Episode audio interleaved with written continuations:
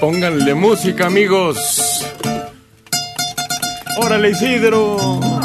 Porque mira, bellas, hermosas, guapas, esculturales, majestuosas, únicas.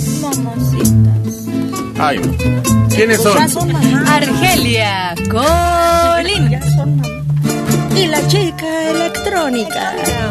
Falta una. Rubí. Esmeralda.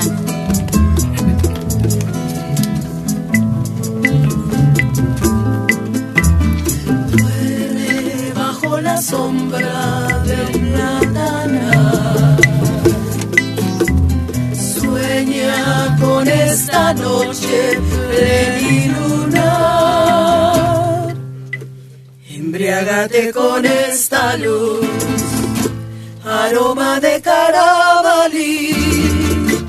Y sueña en un amor que nace en Veracruz y muere en Yumurí. Soñar, mi reina del palmar, qué dulce bienestar, qué blanda sensación.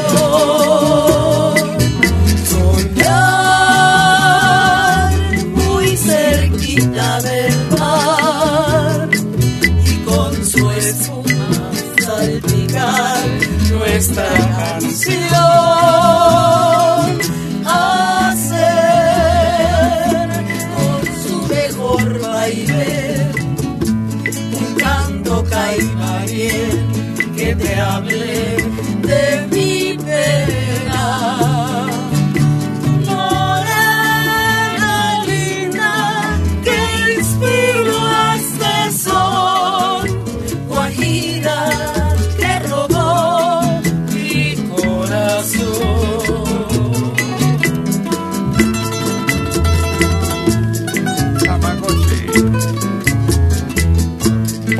Sabor.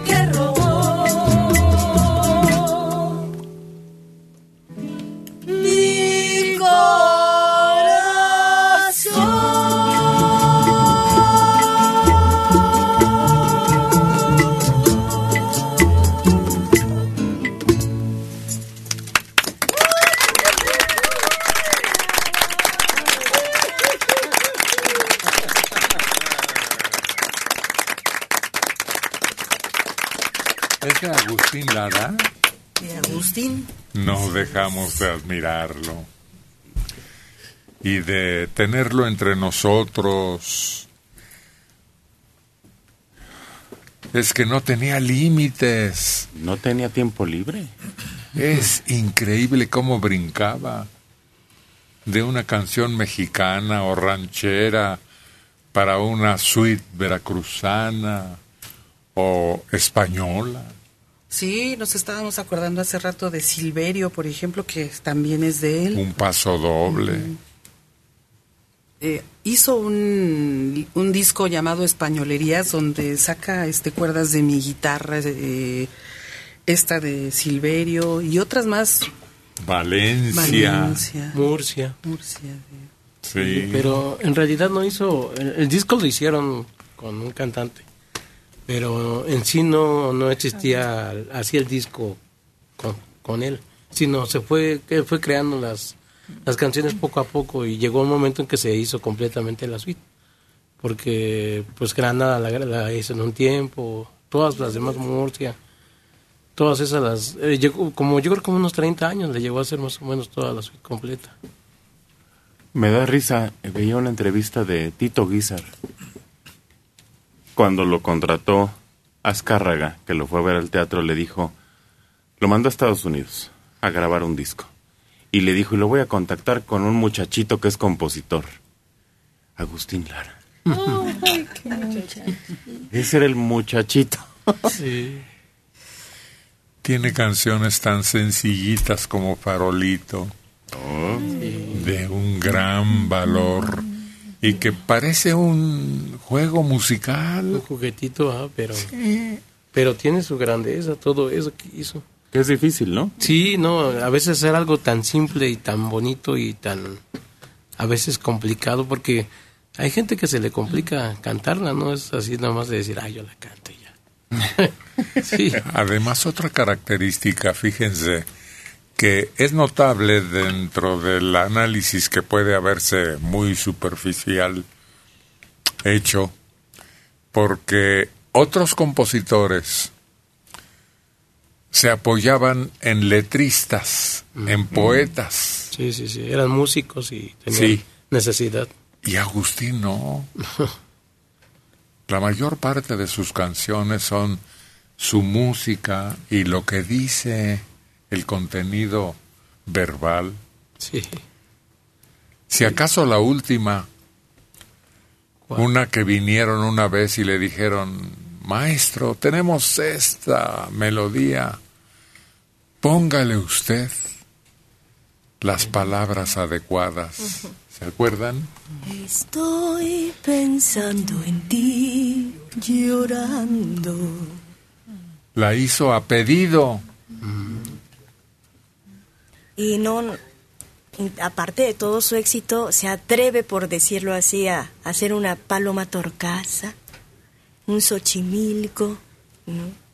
la negra noche, tipo... No, la negra noche no. No. Ah, no, este... No, no, que canta no. con Pedro Vargas. Aquel amor. Aquel amor. Ah, es así. Aquel amor. Y dice él, pues va a los rancheros también.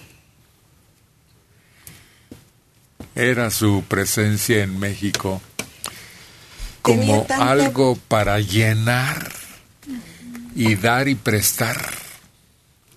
tenía para todos los estilos y para todos los gustos.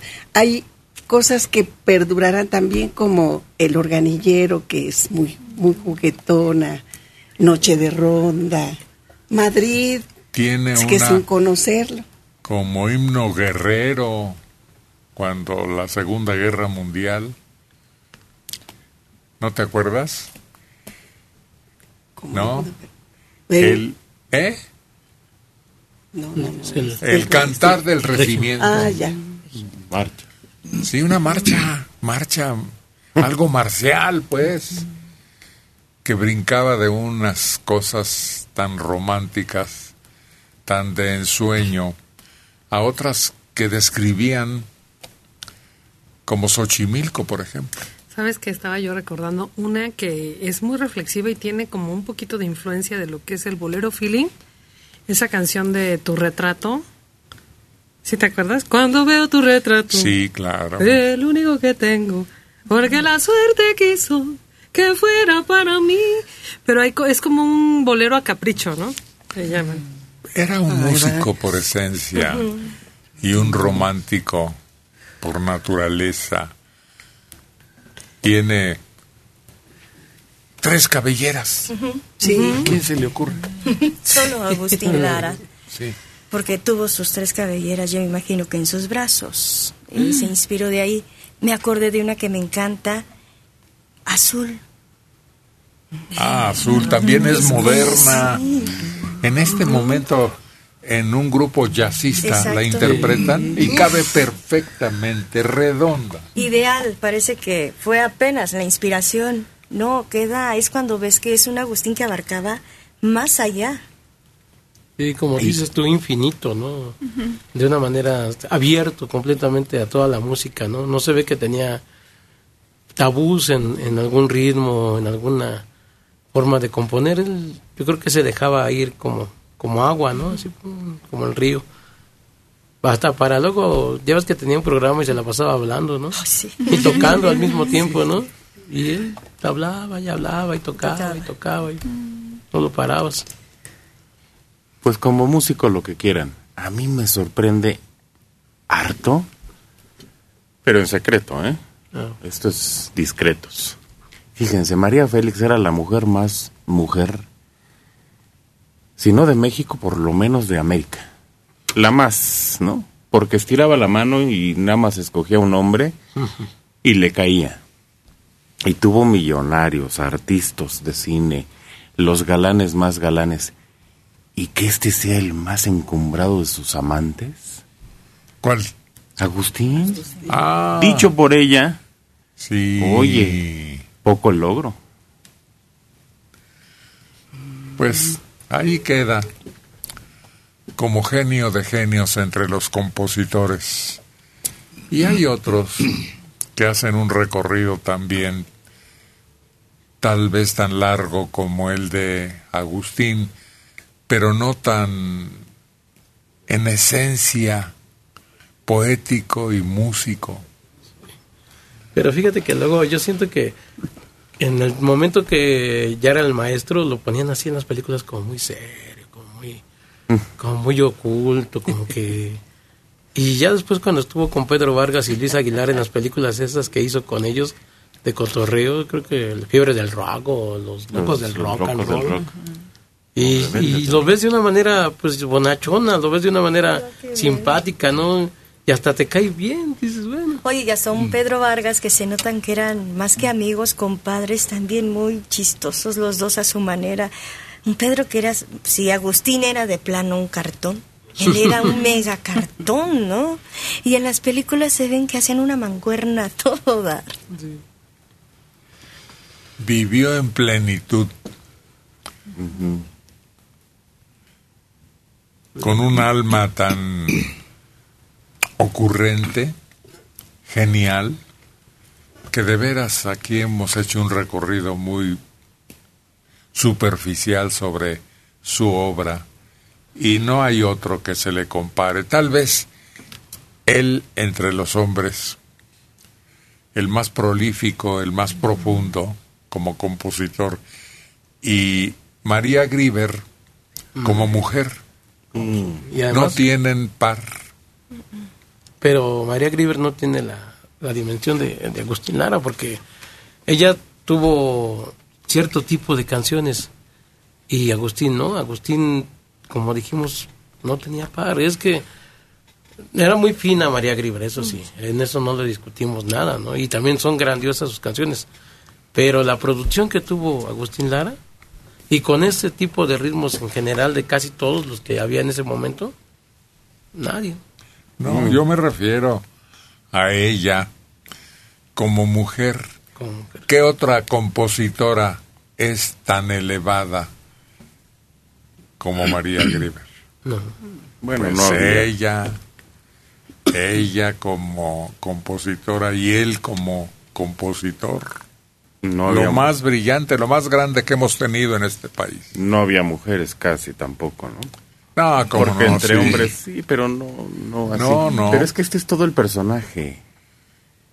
Este desarrolla el personaje del compositor, del actor, del cantante, del amante, del hombre místico, hasta de lo que lo acusaban de que se daba unos fumadas de no sé qué. Entonces todo eso va creando una, un misticismo. Porque a mí me gusta Gonzalo Curiel. Fino, fino, fino. Me gusta Cricri porque tiene todos los temas, pero son como de una categoría. Como son para niños, le bajamos la categoría. Es que es para ese mundo que uno no se fija, que es el de la naturaleza, los animalitos, que al final está completamente ligado con el comportamiento humano. Pero aparte era una época en que a la mujer no se le escuchaba de la misma forma, vamos, no se le aceptaba tanto ¿no? que una mujer compusiera, que una mujer escribiera, que una mujer, eh, o sea, destacara de la manera en la que más fácilmente lo hacía un hombre. Sor Juana Inés de la Cruz. Sí. También dentro de su época rompe todos los esquemas y se mete a competir con hombres en poesía y en obras de teatro. Ahorita que estás comentando que eh, para ti y para México, yo creo que es muy importante María Grieber y, y Agustín Lara, hay una anécdota en la que dicen que, que en el primer encuentro que ellos tienen, ella le pone en la solapa algo que le escribe. Y ahí le dice que de todas las canciones que llegaron a Nueva York, en el tiempo que ella estaba allá, eh, ella escogió en ese tiempo cinco canciones y que casualmente todas esas canciones correspondían a Agustín Lara. Ella era una, pues, ah, fan de él. Me parece curioso que los dos logran ser la- eh, los importantes y que tú lo, ahorita lo estás, eh, pues, diciendo, ¿no? Y que- Clasificando. Y que, ellos se hayan tenido tanto cariño, además como amigos, ¿no? Bueno, Sí, buenos días. señor. buenos días, buenos días. ¿Quién habla? Daniel Anaya Rivero, señor. Daniel Anaya. Adelante, Daniel. Señor Héctor, mire, le hablaba porque, bueno, ya tiene mucho tiempo que lo escuchamos. Quiero mandar un saludo en especial para mi familia. Somos 16 hermanos. Este, yo soy el más chico de todos.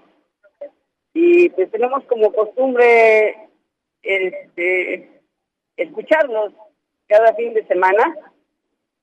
Quiero mandar un saludo en especial para mi hermana Irma Anaya, a mi hermana Noemí, y a mi hermano Moisés, y a todos, a todos, y decirles que los quiero. Hace poco faltó mi papá, pero seguimos viéndonos, y quiero que sepan que los quiero. Muy bien dicho, Daniel. Este, un saludo para mi esposa que está aquí a mi lado y a mis hijos, decirles que son un gran apoyo. Ahorita vamos a trabajar, este, me los llevo, vamos para Texcoco, pero me los llevo a trabajar y pasamos a almorzar y, y los vamos escuchando. Bien hecho. Y pues nada más quería un, una canción, ¿Cuál? la de Caminito de Contreras con Argelia Colín. Con todo gusto. Hasta vuelan cosas aquí. Volando llega la canción Argelia. Ahora para Daniel. Mi hermano mi Moisés y otros que me faltan.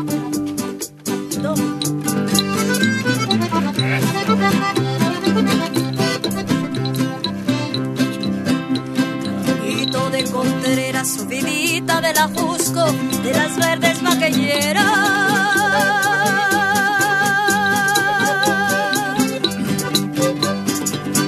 De ahí se me viene el gusto, subo corriendo a la Jusco, solo por venirte a ver.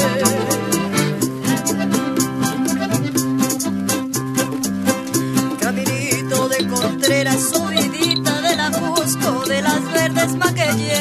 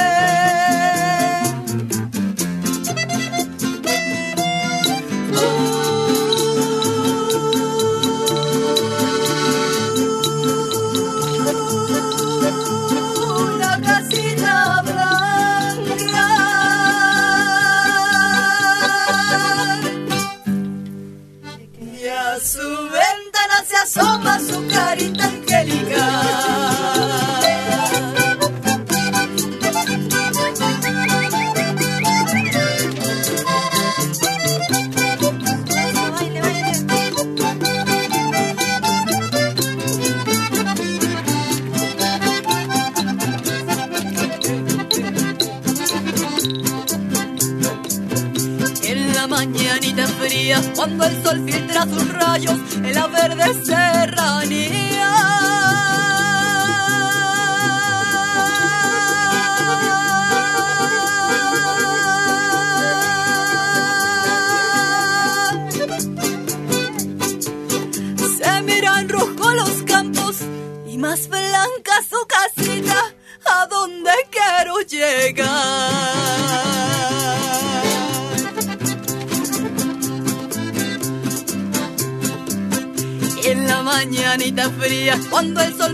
sus rayos en la verde serranía.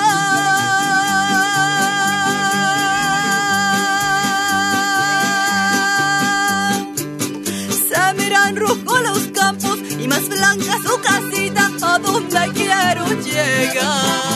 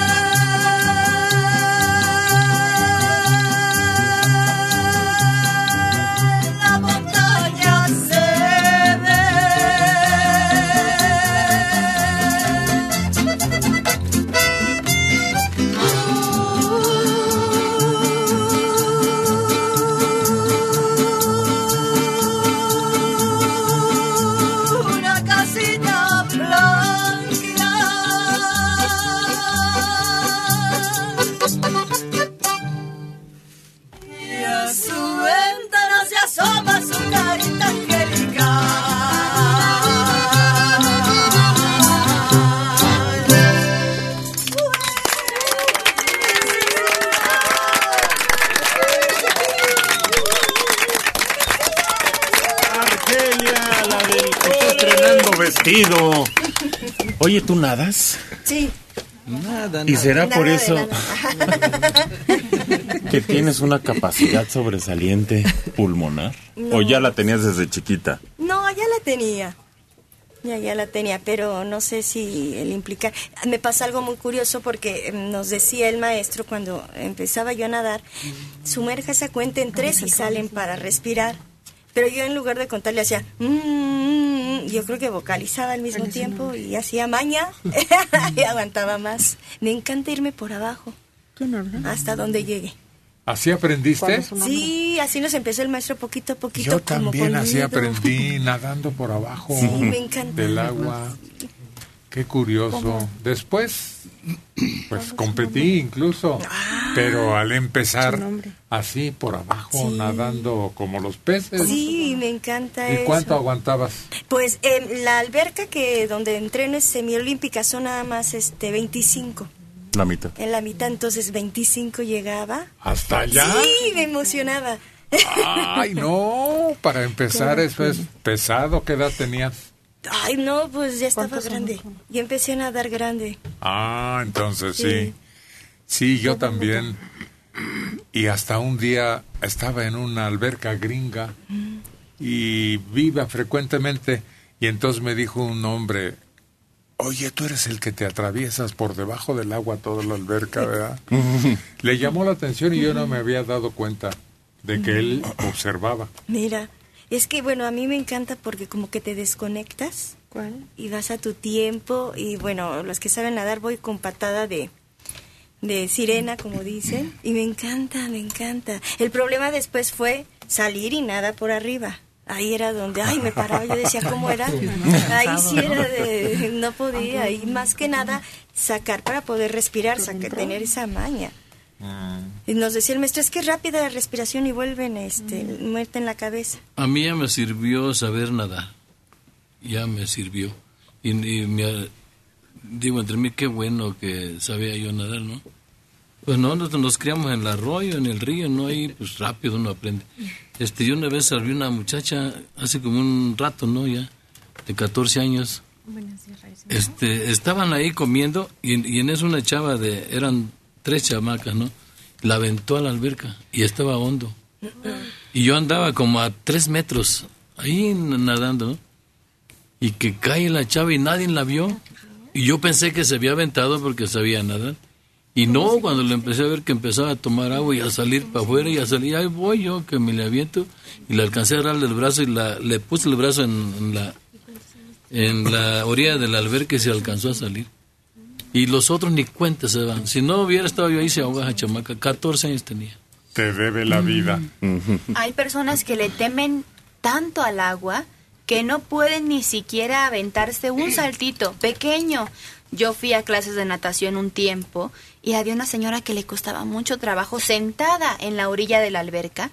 No podía aventarse. Y todos estábamos así, pero no, fue muy difícil. La señora se frustraba mucho y se tuvo mejor que salir. Hay los pescadores que se especializan en rescatar perlas que aguantan porque poco a poco van haciendo el esfuerzo hasta conseguir de veras sumergirse tan largo tiempo que cualquiera con poca experiencia se muere. Sí, además lo hacen con un truco porque van amarrados a una piedrota. Y ¡bum! se hundes muy rápido los oídos. No es solo la dificultad de la respiración, sino saben cómo compensar los oídos y no les revientan. Pero es que ya vemos unas barbaridades. Hay buzos que han llegado a 150 metros sin equipo y a 300 con equipo. Es sorprendente. Es que hay unas competencias internacionales en donde exactamente se agarran de una cuerda. La cuerda está sostenida y se sumergen a pulmón limpio. Se llaman esas competencias. De una sola respiración es sorprendente cómo pueden apagar todo su cuerpo. Hace poco surgió las imágenes de una mujer que es una bailarina, pero la meten a un es- pues como un estanque en una alberca propiamente es muchísimo más profundo y adentro hace todo tipo de piruetas y de baile, pero se ve tan estética, en ningún momento pierde el control. ¿Pero no trae máscara? Nada, nada absolutamente y así de un solo suspiro Chapuzón. se mete y empieza, pero dura como tres minutos el número que hace, es impresionante, porque es una varita la mujer. Hay un video, pero es un truco, donde bailan. Y entonces quien ha estado debajo del agua verá que el... se ve como espejo el piso del agua cuando está uno sumergido. Y bailan como fingiendo que ese es el Es el piso. piso. Pero está Mm. grabada como en 20 tomas. Yo acabo de ver apenas un hombre que tú lo ves, se ve alto, pero muy delgadito, muy delgadito, y hace eso, respira y le gusta ir al fondo, al fondo, meterse entre las rocas y volverse más al fondo para explorar, pero con una sola respiración. Así empieza él a explorar el mar. Bueno, es que será que a mí eso me apasiona mucho. La arqueología submarina me encanta. Se nota quién lo hace fácil. A mí eso es lo que me sorprende de Argelia. Yo la he visto cantar aquí con muchos y muchas. Y ella está como paseando por el parque. Y el de enfrente está viéndolo y hasta veo como algunos le hacen así por abajo la manita o están temblando. Y Argelia en lo suyo. Bueno. Bueno. Bueno, Buenos días. buenos días, Héctor. ¿Quién es? Eh, me llamo Emiliano. Adelante, Emiliano. Este, bueno, es que le quería dedicar una canción a mi abuela que lleva mucho tiempo escuchándolos y les gusta mucho el programa. Ah, qué bien. ¿Qué edad tienes tú, Emiliano? Yo tengo 14. ¿Y qué es lo que quieres saludar a tu abuelita? ¿Cómo se llama ella, por cierto? A mi abuela se llama María Reyes, Ajá. ¿Y con qué la quieres saludar? con el corral de piedra. Ándele pues, Emiliano, cómo no, con gusto. A tus órdenes. Sí. A ver si el Uriangato nos hace quedar bien o nos hace quedar mal.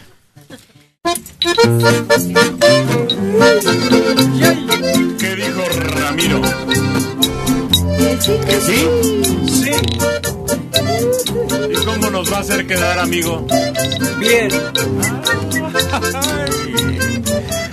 María Reyes, ahí le va.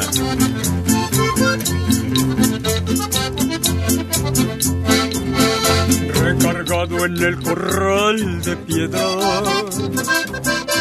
Amoroso te estaré esperando. No me importa que la lluvia caiga, que me esté mojando, yo te esperaré. No me importa que la lluvia caiga, que me esté mojando, yo te esperaré. Haz que sales con rumbo a la tienda que se encuentra lejos de tu casa. De ese modo, desde donde espere cuando vea que pasas, yo te llamaré. De ese modo, desde donde espere cuando vea que pasas,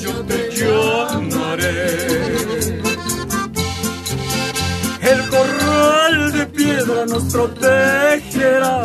Lo que platiquemos nadie lo sabrá. El corral de piedra nos hará el favor de seguir cubriendo siempre nuestro amor.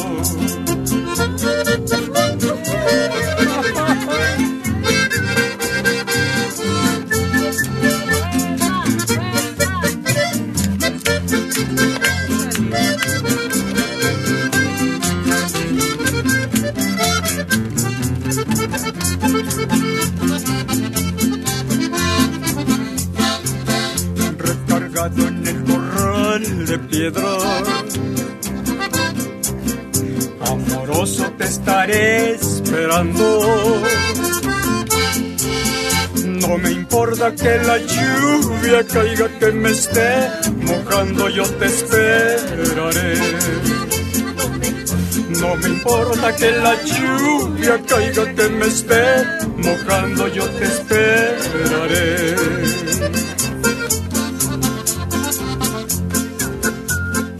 Sales con rumbo a la tienda que se encuentra lejos de tu casa. De ese modo, desde donde espere cuando vea que pasas, yo te llamaré. De ese modo, desde donde espere cuando vea que pasas, yo te llamaré. El corral de piedra nos protegerá, lo que platiquemos nadie lo sabrá. El corral de piedra nos hará el favor de seguir cubriendo siempre nuestro amor.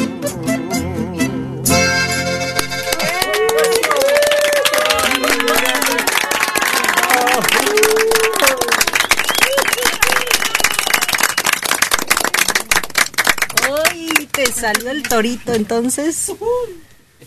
Así le dicen, ¿no? Cuando te ponen una prueba, algo de lo que saben que no estás tan seguro, le dicen, échate este torito. No, pues sí estaba. Dije, me la echo. Que sale. No, no, no, y echarle ganas lo mejor posible para que le salgan a uno bien las cosas. Estaba acorralado. Sí. Un becerro, no, no, no torito. Un becerrito. vaquilla.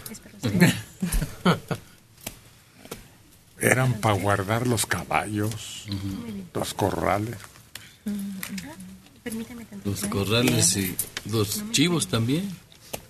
Sí, depende cuántos tenías. Borregos. Puercos. Ah, esos tenían que estar, esos sí, acuartelados. Sí, esos no pueden. Bueno, sí pueden andar libres, pero son bravos.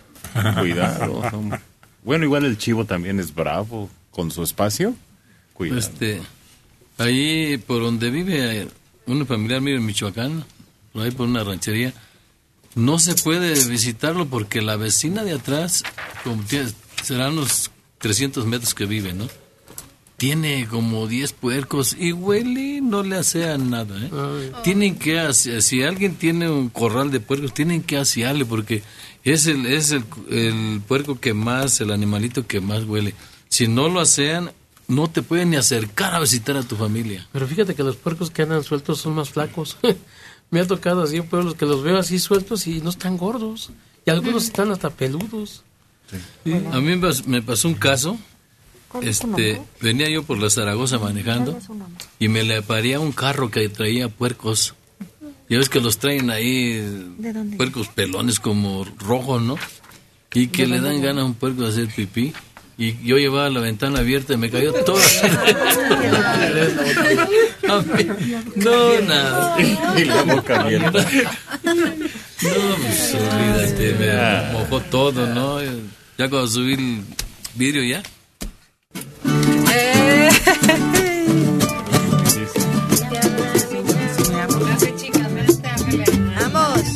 Un alegre regalo musical llega hasta sus casas en la voz de Mariana. Órale, La Lady. Lady de todos. Ah, perdón, Lady Mariana. Ah, buenos días. Vénganse, chicas, porque ustedes necesito ese movimiento y ese calor. Ay, papacito, como me acuerdo que bailamos y bailamos hasta cansarnos y nos dimos besos. Y nos dimos besos. toda la noche. Ay, papacito, cómo olvidar que esa cita nos uniera a la primera. Sabes que te quiero. Sabes que te quiero. Desde entonces yo a ti te quiero. Oh, sí, menea, menea. Oh, sí. Oh, sí. Ajá. Y como dice papacito. Ay, papacito, cuando bailamos tú y yo muy pegaditos, tomados de la mano. Sabes que te quiero. Sabes que te quiero. Desde entonces a ti te quiero. Mira la raza como disfruta de seguro este ritmo. Sí que les gusta. Mira cómo goza. Mira cómo goza. Menea, menea, solo menea así. Ajá. ¿Y cómo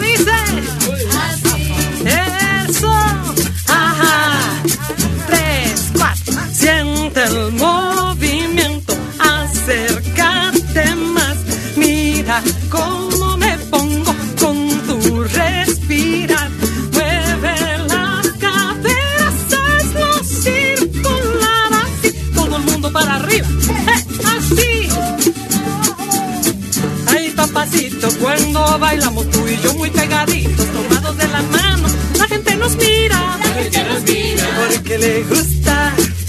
Y mira la raza como disfruta de seguro este ritmo. Y que les gusta. Mira cómo goza. Mira cómo goza. Menea, menea, solo menea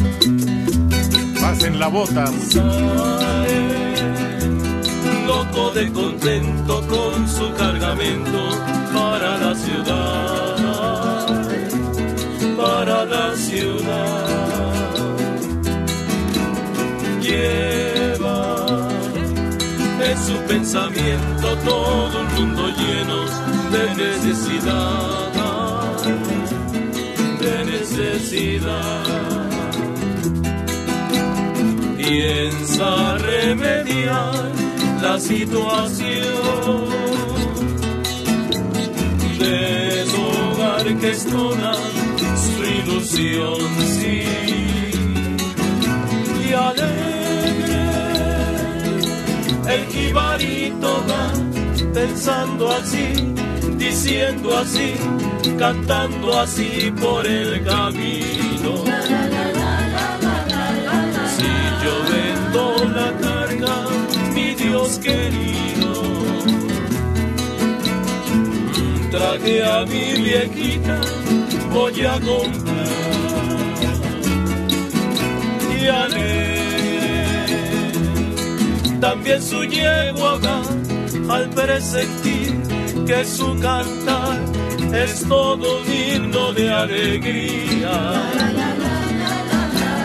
En eso le sorprende la luz del día. Y llegan al mercado de la ciudad.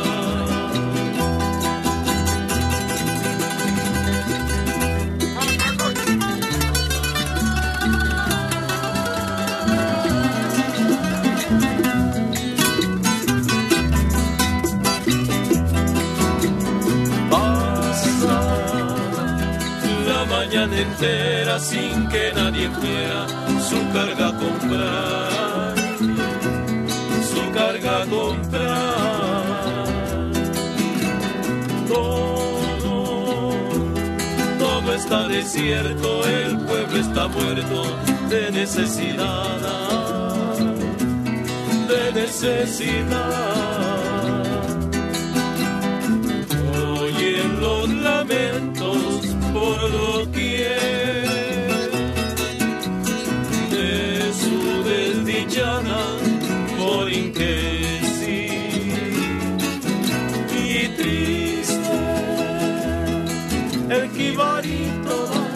pensando así, diciendo así, llorando así por el camino.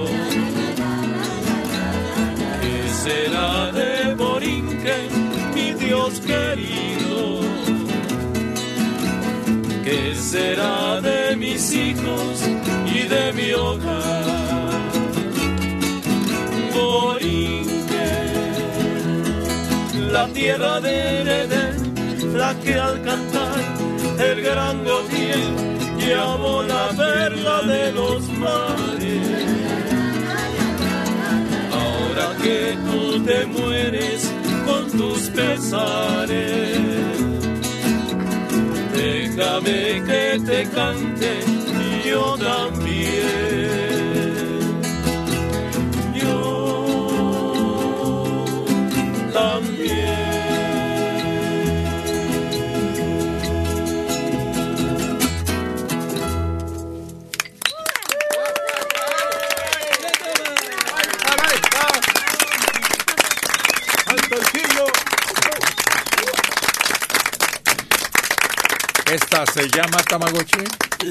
Lamento. ¿Y qué es un lamento? Pues es como una queja, un- junto con a lo mejor con un sollozo, un resuello. ¿Cómo? ¿Cómo? No te Sí. entiendo Sí. si hablas entre dientes. Bueno, te dije que es como una queja. Sí. Junto con un sollozo, un resuello. Ah. Como el grito de la llorona. Ándale. Así. O como la sirena de la cruz de Ah. auxilio urgente. Sí. No. Yo creo que es como cuando pasas por un camposanto y oyes oí un lamento. Hace, Yo creo que "Oh". necesitas ir alumbrado, muy alumbrado. Pero curiosamente luego en los panteones no se oye nada. A veces. Pues no. No, son los vecinos más silenciosos. Sí. Sí. Sí, en fin. Ahí en Tlahuelilpan, que no querían, se negaban a llevar a una ampliación del Campo Santo a las víctimas del incendio ese. Se niegan. Accidental, claro. Se niegan ahora que porque está maldito el terreno. Y ya que lo pagaron recaro, además, porque hubo la urgencia de comprar un terreno. Extenderlo de tantas víctimas que ya no cabían. Y así pasa en varios cementerios y luego empiezan a construir, han visto ahora gavetas para arriba. Con lo de los lamentos, yo me estaba acordando de una canción que habla de cuando la noche se va a acabar y que se escucha un lamento lánguido y largo. ¿Cuál es tu Pero gotita? no me acuerdo cómo se llama, solamente me acuerdo del lamento que dice...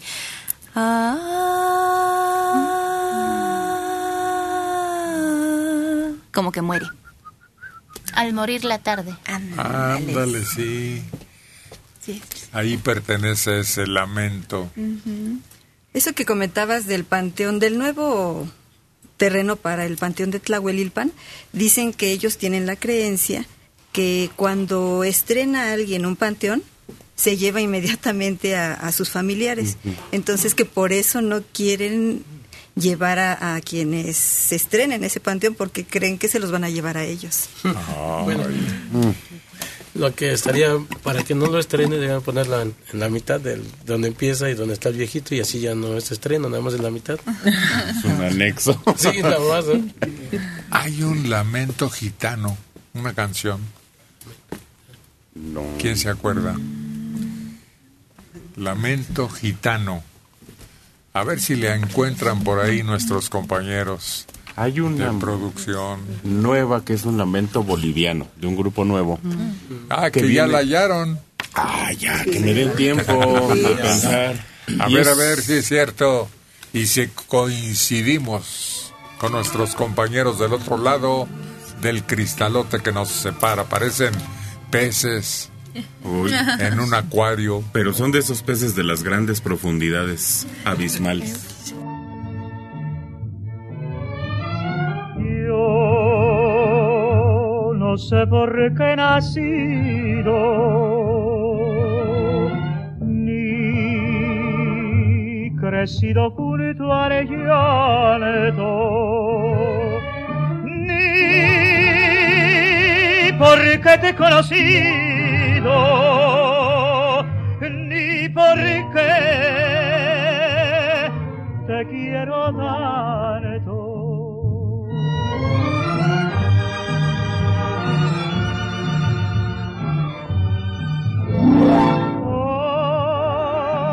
Hasta en mi sueño de niño.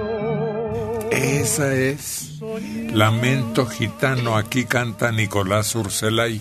Mm. Es claro, de aquellos remotos tiempos.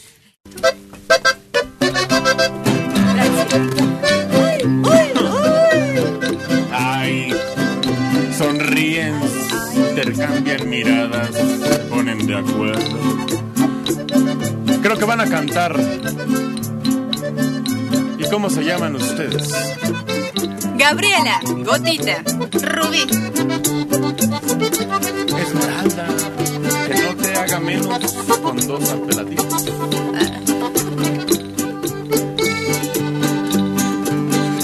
Una cruz de madera de la más corriente.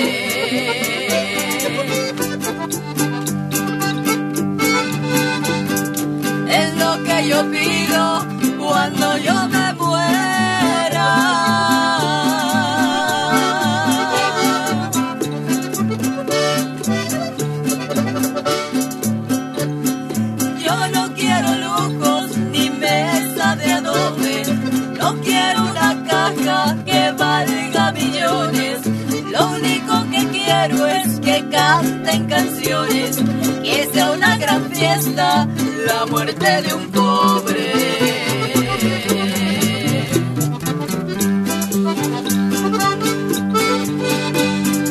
Yo no quiero llantos, yo no quiero penas, no quiero tristezas, yo no quiero nada.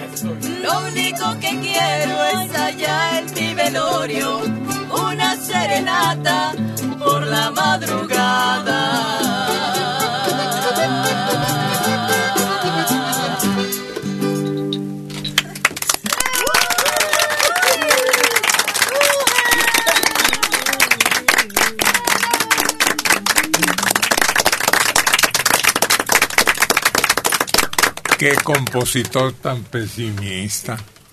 Pero bueno, está expresando su última voluntad. No, además es como mujer.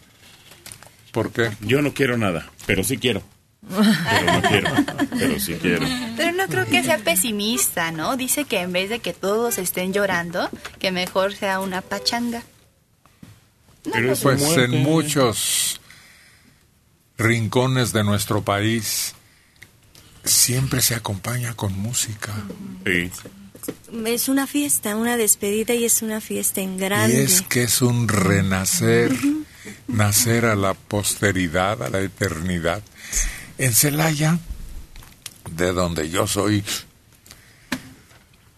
ahí vivías, Manelik, en una callecita, en donde a la vuelta prácticamente toda la calle estaba ocupada por servicios funerarios. ¿Verdad? Sí. Hasta le decían re feo. ¿Cómo le decían? La calle de las carnes frías. De veras. Y es que se estableció esa costumbre. Es una calle muy estrecha. Y ahí se ubicaron las funerarias. Y a mí me llamaba la atención porque pues era un lugar muy céntrico de los niños sus cajitas blancas y pequeñas. Y eso me llamaba la atención de víctimas de la muerte que no llegaban a crecer, sino que como niños les tocaba. A mí me llamaba la atención en una de estas funerarias al pasar que siempre yo veía a un señor en silla de ruedas sentado en la, en la puerta, lo ponían en la puerta de la funeraria y yo decía, lo pondrán de muestra porque el señor estaba en la silla de ruedas así, ya no se movía. ¿no? Seguro que yo decía, ¿es como muestra o qué? Porque, no sé, se me hacía que lo, se me hacía como triste y feo que lo pusieran ahí junto a una caja. Seguramente como despertar la piedad, ¿no? No. De los que llegaban a ese punto. No, no, en Celaya se acostumbra todavía, ya casi no, pero sí. Se acostumbraba a sacar hasta una silla y te sentabas en la puerta de tu casa o en la banqueta de enfrente. ¿A qué? Pues a saludar nada más a los que estaban pasando. y a platicar, a charlar todavía. En los lugares calurosos Me acostumbré. Sí. y las tardes ardientes después de el intenso sol del mediodía por la tarde. Eso lo vi yo en Mérida, por ejemplo, en Yucatán o en Veracruz. Mucho. ¿En Michoacán? En las mismas poblaciones de Acapulco.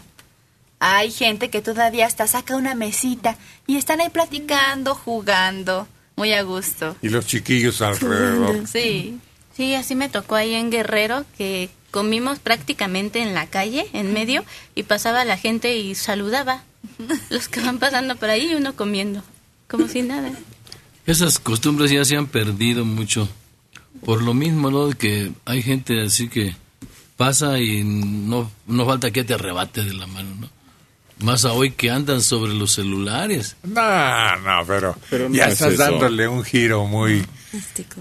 muy grotesco a lo que estamos platicando. Yo he visto lugares donde preparan unos platillos en unas cazuelotas para que todos los dolientes Sí. Además. En ese mismo lugar, no solo un cafecito con piquete, sino un plato, Les pero tienes- abundante. Pero fíjate, yo creo que depende la edad de el difunto. Generalmente se ve eso cuando son personas mayores, porque sí es un agradecimiento, un cierre del ciclo de su vida.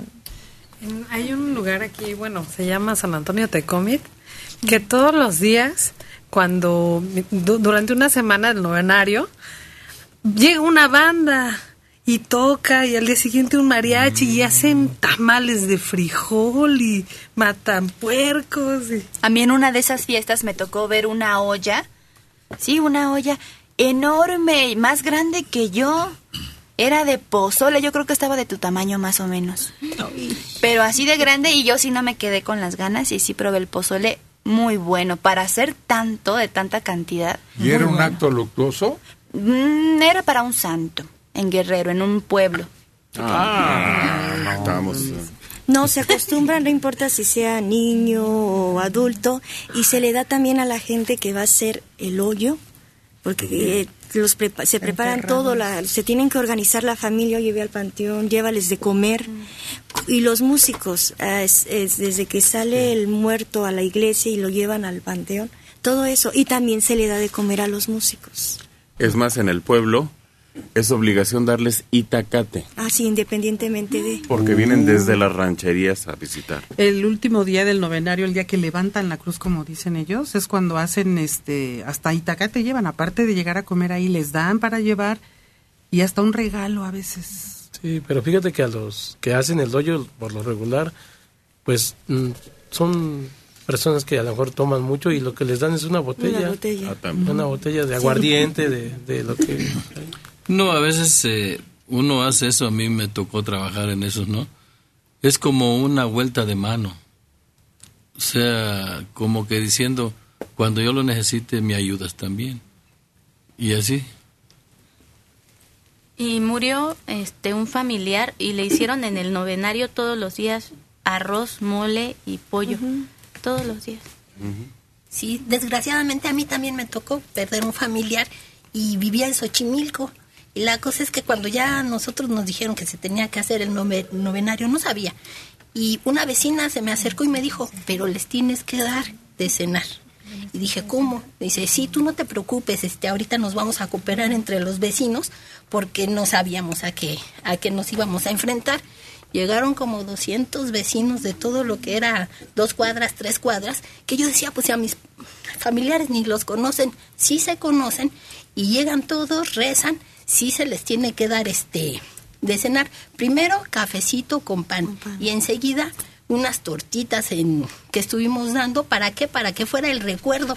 Se- eh, entregamos unas unas tarjetitas en agradecimiento a que estuvieran con nosotros, pero los nueve días estuvo la, la misa y al final sí, se tuvo que hacer una, una cena más grande como agradecimiento a todos los vecinos. Oye, el relato que hace Chava Flores de un velorio, qué simpático. El velorio fue un relajo pura vida. La peluca y el café fue con medida. Y medida. empezaron con los cuentos de color para ir pasando y acabaron con que Cleto ya se andaba chamuscando. Qué curioso cómo cambian. Si llega gente a las rancherías que uno dice, bueno, ¿y estos quiénes son? Y si se conocían.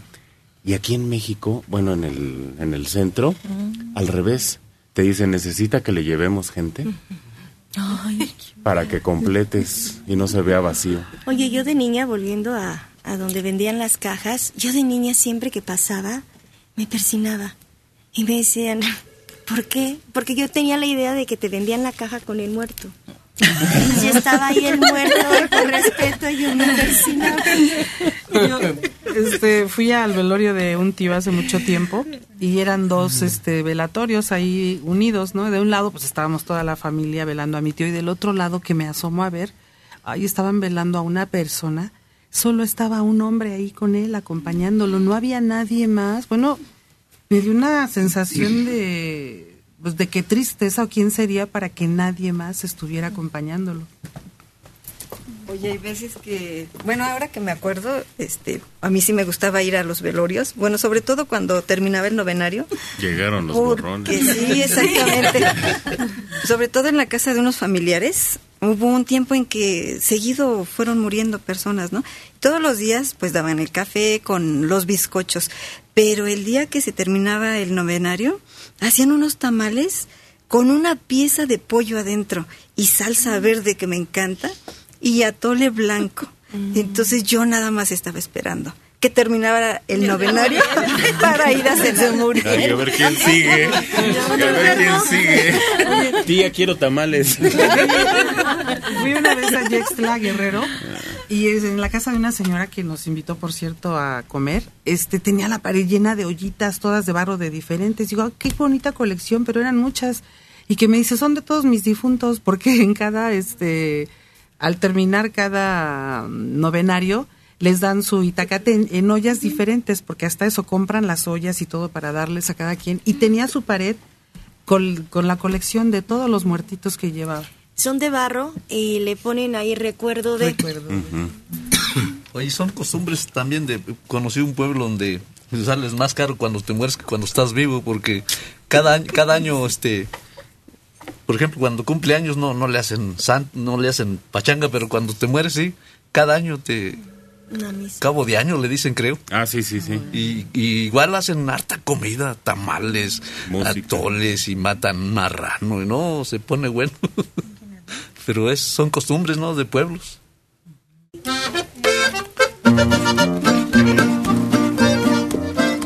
Tienen estilo y un gran repertorio.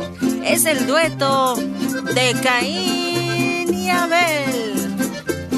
Checo Padilla y Chilo Castro.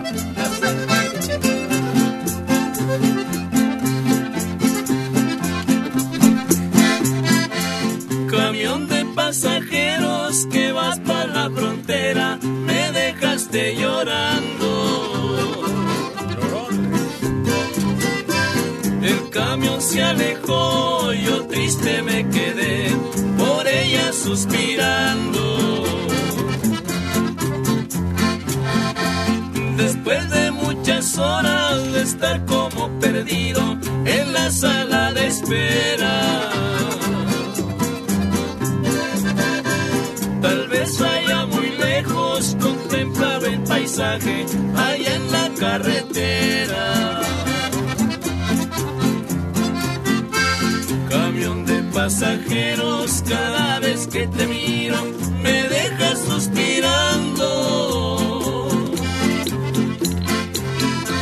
Recuerdo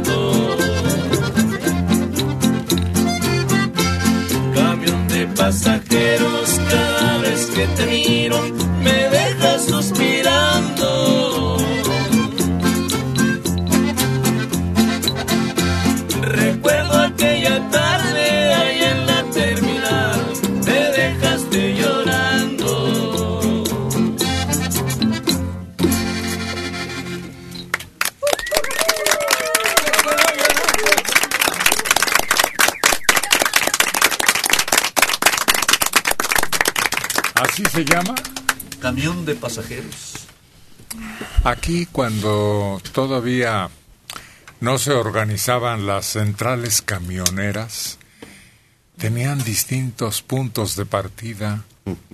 Tenías que preguntar qué ruta llevabas para saber dónde ubicaban las salidas los camiones. Eso acabó con distintas terminales que uno ya sabía, la gente pues, y luego hubo otra manera de que ya no tocaran puntos en donde te vendían lo que era clásico ahí, de chucherías o de alimentos, cuando las supercarreteras. Claro. Y además había directos. El directo Guadalajara, que te evitaba hacer 10 horas.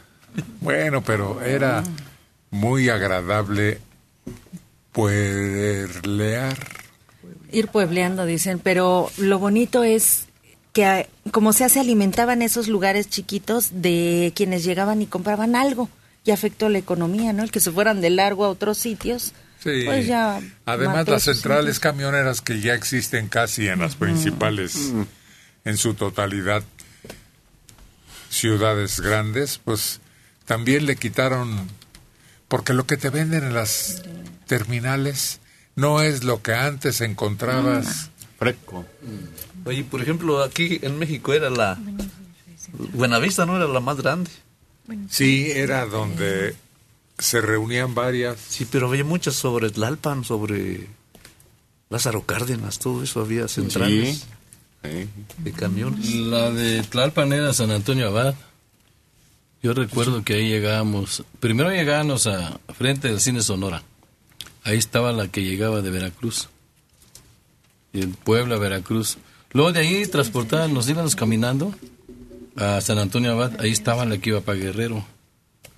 A veces decían no, porque no hay camiones. Pues tenías que esperarte las horas y las horas enteras para que saliera un camión, ¿no? Hasta que se completaba.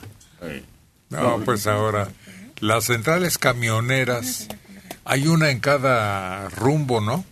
En cada punto cardinal. Sí. La del sur, la del norte. Sí. Oriente. Oriente. Poniente. Y poniente. Y, y la- a mí sí me parecen maravillosas, ¿eh? Porque antes era un edificio, como dice Checo, y estaba uno en la calle parado. Ni dónde sentarse, nada. ¿Y, eh, y a qué hora sale el camión? Pues ahorita que llegue. Sí. Y en la central, bueno, uno tiene varias líneas, sabe uno el nivel de camión que quiera, de primera, de segunda. Y, y, pues hay más seguridad, hay baños, hay todo, todo el servicio. Fíjate que nosotros esperábamos un camión que le decían la licuadora. Lo esperábamos sobre la calzada Vallejo, iba para Huichapan. Y le decían la licuadora porque en ese tiempo, después de la carretera de México-Querétaro, hay un troncal y ese troncal estaba sin pavimentar. Entonces íbamos sacudiéndonos todos como licuadora. Y recuerdo que tenía rejillas el camión por dentro y llevaban pollos, llevaban costales con maíz, ahí te iban sacudiendo todo el tamo en la cabeza.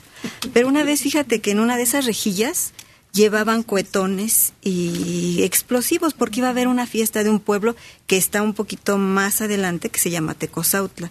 Entonces hacía parada exactamente en el jardín y alguien que estaba fumando avienta el cerillo cuando prende su cigarro y explota el camión con pasajeros que estaban esperando para ir al otro pueblo. Fue una tragedia terrible ahí, frente exactamente de lo que ellos le llaman su catedral, ¿no? Que es la principal iglesia y frente del jardín. Pero por llevar todo eso que llevaban adentro en ese tipo de camiones. Llevaban gatoli- gatolina blanca a veces. Es que no había otra manera. En un recipiente de plástico. Claro, te mandaban por turbos, por gasolina especial para algún equipo y te la tenías que traer ahí. Es más, yo me acuerdo que una vez nos mandaron, lleva una gallina. Y mi primo, Raúl Maravilla Ochoa, estaba reenojado porque la había mandado con la gallina viva y en la esquina le dio cuello y dijo, ahora sí, porque llevar la gallina en el camión era un relajo. Es más, tenían un tercer piso. Sí. Y tenía uno que decir, ¿y eso qué? Pues vaya hasta donde, pues hasta Jiquilpan. Pues lo subían al techo. Afuera del camión al techo. Oye, y entre más exclusivo ahora tu ruta, tu camión, te dan una sala privada. Para ti nada más. ¿Sí? Claro, Sí. esto desde ahí empieza como que el lujo, sí. Y lo que me está gustando ahora es que ya también salen camiones que te dejan al aeropuerto y del aeropuerto a tu destino. Ah, dale, eso sí, ha vuelto.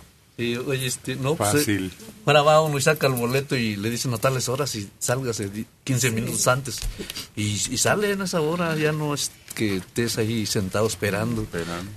Tienen un segundo piso, puedes ir arriba muy cómodamente, viendo, este, porque hay una pantalla privada ya nada más para una sola persona y puedes escoger el menú, lo que tú quieras ver. Pero fíjate que aquí en el centro todavía hay salidas así de camiones en la calle, ¿eh? prácticamente. Ah, sí. Héroes de Nacosari. Sí, y ahí por el centro, ahí, este, y salen varios porque como llevan mercancía, es muy difícil a veces ya transportarla hacia la central camionera, ¿no? Y se llenan, pero van atascados de, de mercancía. Sí.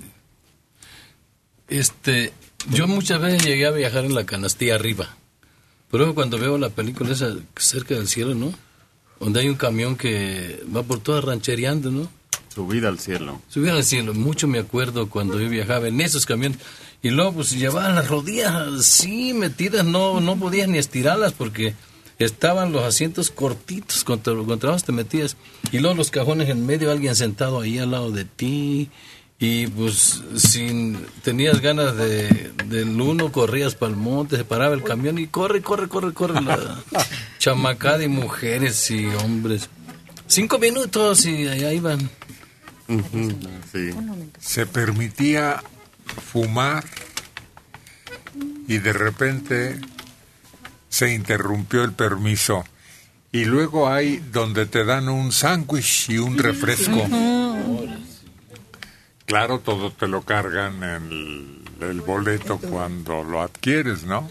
Tienen su servicio de cafetería. Hay algunos que tienen como una especie de sofás en la línea.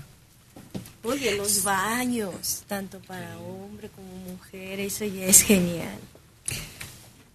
Pero ya los asientos están como para que vayas descansado, ¿no? Puedes hacerlo en diferentes posiciones y es rico viajar así.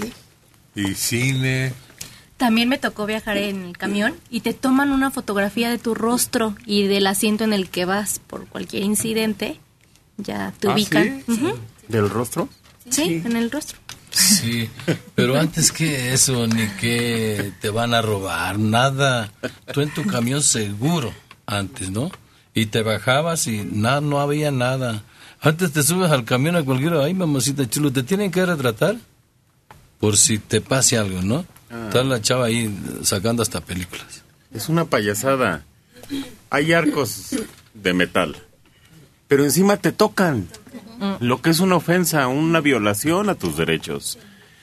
Te toquetean, te suben, te toman foto del rostro. Fíjate que, que para saber dónde vas es infame. Una gran artista, gran cantante, gran mujer. Y nuestra reina,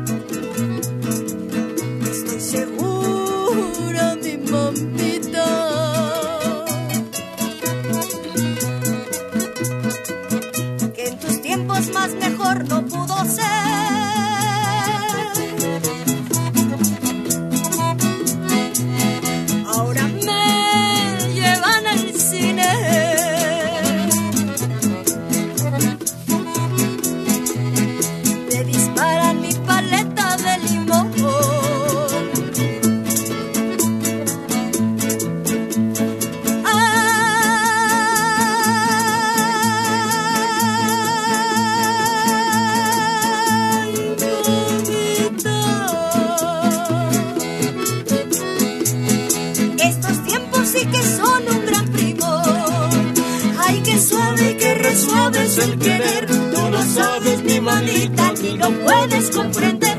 Ay, qué suave, qué re suave es el querer. Tú no sabes, mi mamita, ni lo puedes comprender.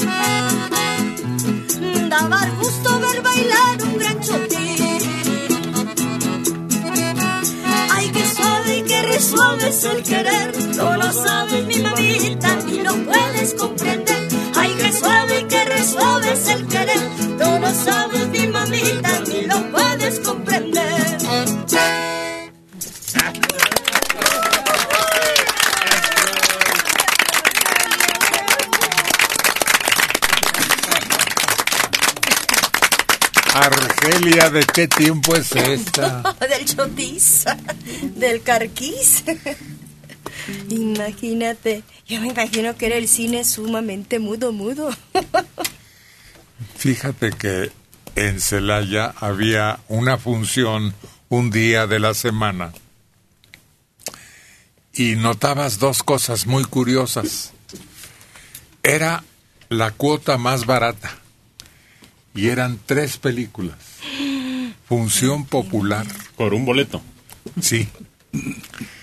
Pero a las chamacas a las chamaconas que trabajaban en la zona roja, ese día las llevaban y entonces veías a, pues fácil, 10, 8, 10, 12, que llegaban muy seriecitas y tenían ese privilegio.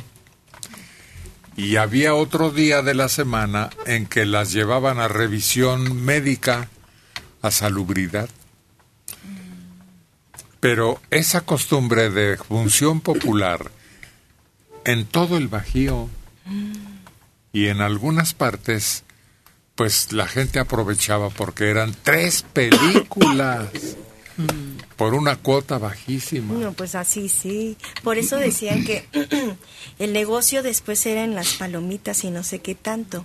Pero veías en grande a tus ídolos. A mí me tocó, no, es- no soy de tu época, pero me tocó todavía que sí que era un matiné y eran, no sé, en esa época era Parchís, las aventuras de Parchís 1, 2 y 3 y te chutaban las tres, ¿no? Y nada más nos daban el intermedio que si tú querías, era lo que me gustaba antes, si tú gustabas, ibas y degustabas de dulces y de golosinas. Si no, llevabas las tortas. Y ahí mismo comías y siempre era padre eh, el intermedio porque era la pregunta, "Ay, ¿qué tal te está gustando? Ay, sí, qué emoción. A ver qué sigue, qué va a pasar, ¿se muere o no se muere? ¿Y qué trajiste? Eh, Sí, me das, yo te doy.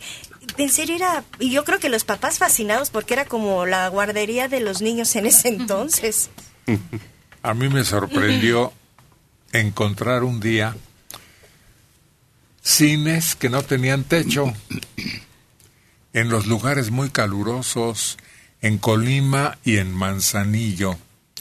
Y después más tarde en que en Acapulco, En Acapulco. había cines sin techo por el calorón y no querían gastar en aire acondicionado. Pero está Salía todo muy dar. caro.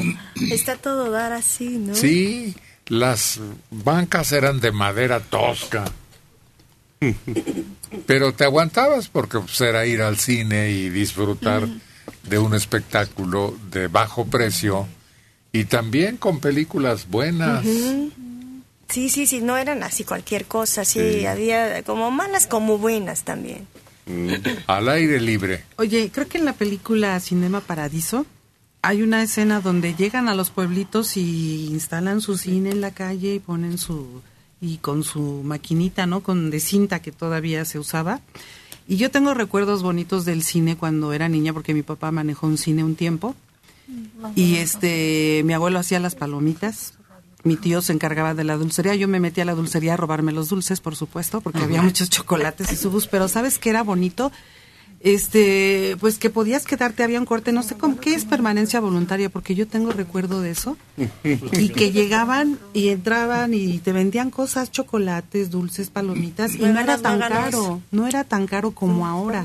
Y era solamente una cortina de tela que a veces cuando eran películas para adultos a nosotros no nos dejaban entrar, nos decían váyanse porque es, pero luego como éramos curiosos, pues sí abríamos la cortina para ver qué estaban pasando, ¿no? Porque a veces había películas, pero eran, me acuerdo que eran las de Cornelio Reina, de los Almada, y recuerdo que mi papá conseguía esas películas en unas latas de fierro y las tenía que conseguir y tenía que ir a buscar él cuando había una novedad, porque si no, no las alcanzaba y no las podía proyectar en el cine. Oye, ¿y no era peor que no tuvieran techo porque les estaba dando directo el sol? Yo me imagino que No, la- la función era nocturna siempre, Rubí. A la hora que oscurecía, empezaba la función. Cuando llovía era cuando se echaba a perder la cosa. En la cineteca hay eh, una hay un proyector al aire libre y la gente lleva hasta sus petates y ahí están No, ahí No. los dan, ¿no? No los llevan allá y en Ay, una esquina están y tuyo. rico. Pero es generación que tampoco vio los autocinemas. No, los Sí, cine- También en Chapultepec Ah, sí. se alcanzaron la puntada de exhibir para ¿Todavía? los que andaban en la lancha. Ah, sí. El Lago Cinema. Y ahorita está el autocinema, ¿no? El Coyote. Y fíjate que está, está bonito el concepto porque también entran peatones, puedes llevar a tu mascota. Y pues todo es muy privado, puedes estar en tu carro con tus bocinas.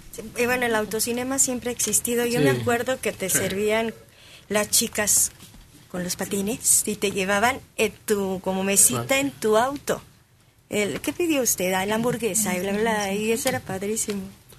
Aquí en el Parque Hundido hay una como isleta, ahí en medio, y ahí hay un cine también así al aire libre.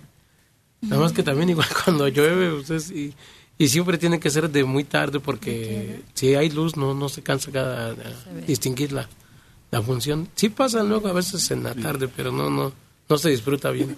La permanencia voluntaria que dice la electrónica era porque podías llegar a la hora que quisieras, ¿no? O sea, podías entrar al cine cuando podías No. llegar. Y así A la hora que terminaba la película salían todos, sacaban a la gente cuando no había permanencia voluntaria. Sí. ¿La sacaban? Sí. No, pero dice que es la permanencia voluntaria. Cuando sí había. Ah. ¿Sabes qué han hecho? En algunas plazas pusieron unas pantallotas y ponen sillas, muchas. Y ya la gente se puede sentar y ponen de diferentes películas de niños, de adultos. En el metro Zapata hay eso. Yo he visto que ponen igual proyector, gente, y están las bancas. Y hay personas que hasta en las escaleras o parados ahí se quedan viendo el documental o lo que En pasa. Bellas Artes, a un lado de Bellas Artes ahora pusieron eso, te ponen sillas y te ponen una pantalla para que veas la ópera. Pero fíjate que la permanencia voluntaria era cuando la quitaban cuando la película era un hit, ¿no? Porque como se llenaba el cine. Sí.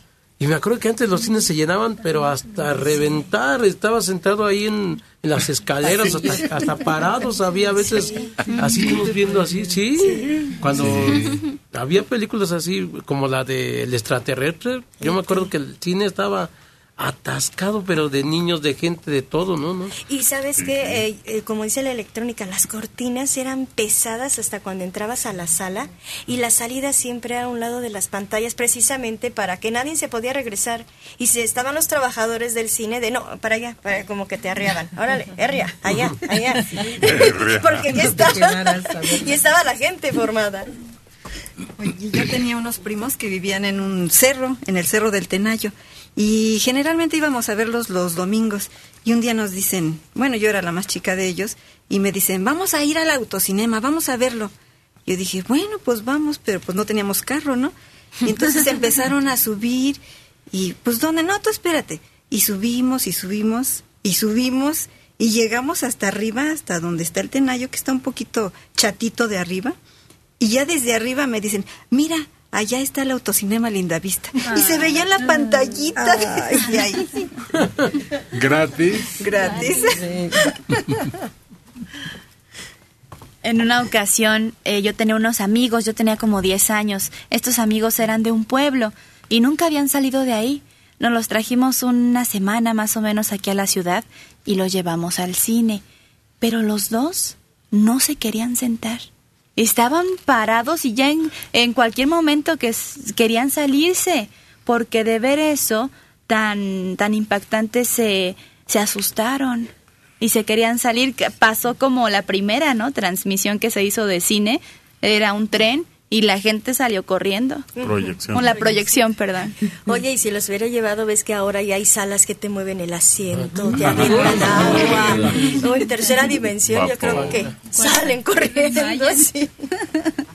Ay, no, bueno, no sé, yo este tuve esa experiencia de ese cine 4D le llaman y no ni disfruté porque pues sí te es como una máquina en, en el asiento. Entonces, ay, eh, yo imagino que es como un fierro que está cubierto y te lastima. Nada, más sentí como una patada en la espalda, este abajo del asiento. No, yo me arrepentí de haber entrado, yo no disfruté la película. ¿Y hay películas con olores? Ya no. No sé. ¿Ya no? No, salió una y no tuvo éxito. Y volvieron a sacar hace poco otra, pero no, no tienen éxito en realidad. ¿no? Y las de tercera dimensión que te dan unos lentes de plástico. Esas tienen mucho éxito, siguen funcionando, sobre todo que ahora están... Aquí en México seguimos usando proyectores viejos, pero... y por eso se ven más oscuras. Es decir, si tú ves una proyección normal se ve brillosa y la 3D se ve más oscura. Pero ya, ya han mejorado mucho y tienen mucho éxito. Las 4DX, esta que está hablando Rubí, Están llenos Bueno, siempre. como novedad a veces sí está bien entrada la de 3D, pero llega un momento que te cansan los lentes y te los quieres estar quitando y, y vas, ves, ves la, la imagen doble y dices, ay, qué feo se ve eso. Entonces vuelves a la tradicional, casi por lo regular. Oye, pero hay una sala que está todo dar, porque de plano estás acostado, eh, aprietas un botón, sí que desea usted, que quiere. Tiene, tengo frío, le traigo una manta, que sea, hay vino, hay queso. Eh, dígame usted qué quiere degustar. Es eléctrico el asiento. Sí, La- eléctrico. el que se dedicaba a pasar esas películas en tercera dimensión era el Palacio Chino. Ese siempre tenía, ¿no? Andaba buscando para llevar a tus niños, a la gente que venía del rancho, porque no sabían. Yo vino, una vez vino mi mamá y la llevé, y ¿qué crees? Que se salió, no, le, se puso los lentes y que grita, porque se le vinieron las cosas encima así, ¿no? Y, y ¡ay! que se salió. Oye, pero los lentes de nuestra época estaban muy sencillos, pero mejor porque no eran pesados, eran Ah, cartón. Un es de cartón. cartón. Entonces, eh, y Los a- primeros. Sí. Pero era más sencillo, porque eran amarillos. eh, Rojo y azul. Azul y rojo, y entonces se veía la imagen. Ujú. No, ahora está muy elaborado eso, Ahora se sí. ve muy bien. parecen lentes de sol.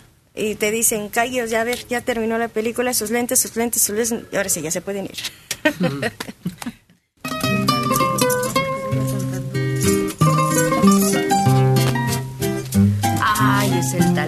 Es el encanto musical de Carlos González, el Tamagotchi.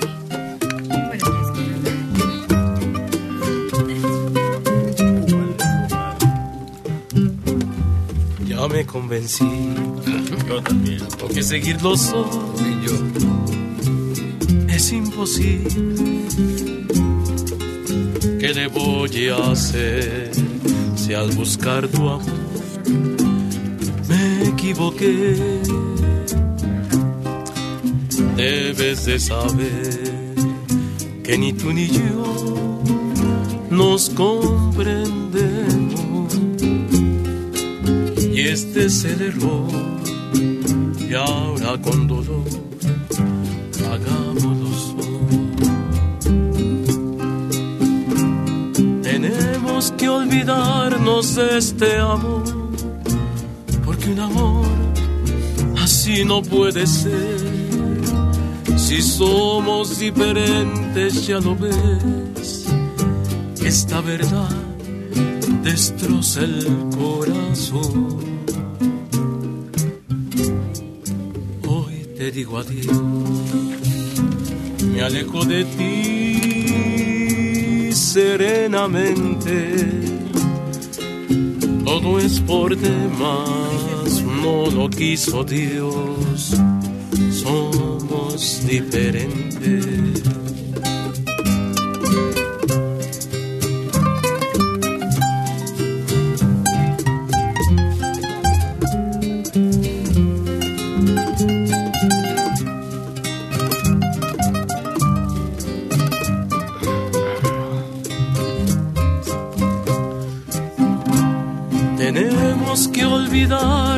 De este amor, porque un amor así no puede ser. Si somos diferentes, ya lo ves, esta verdad destroza el corazón. Hoy te digo adiós, me alejo de ti serenamente. Todo es por demás, no lo quiso Dios. Somos diferentes.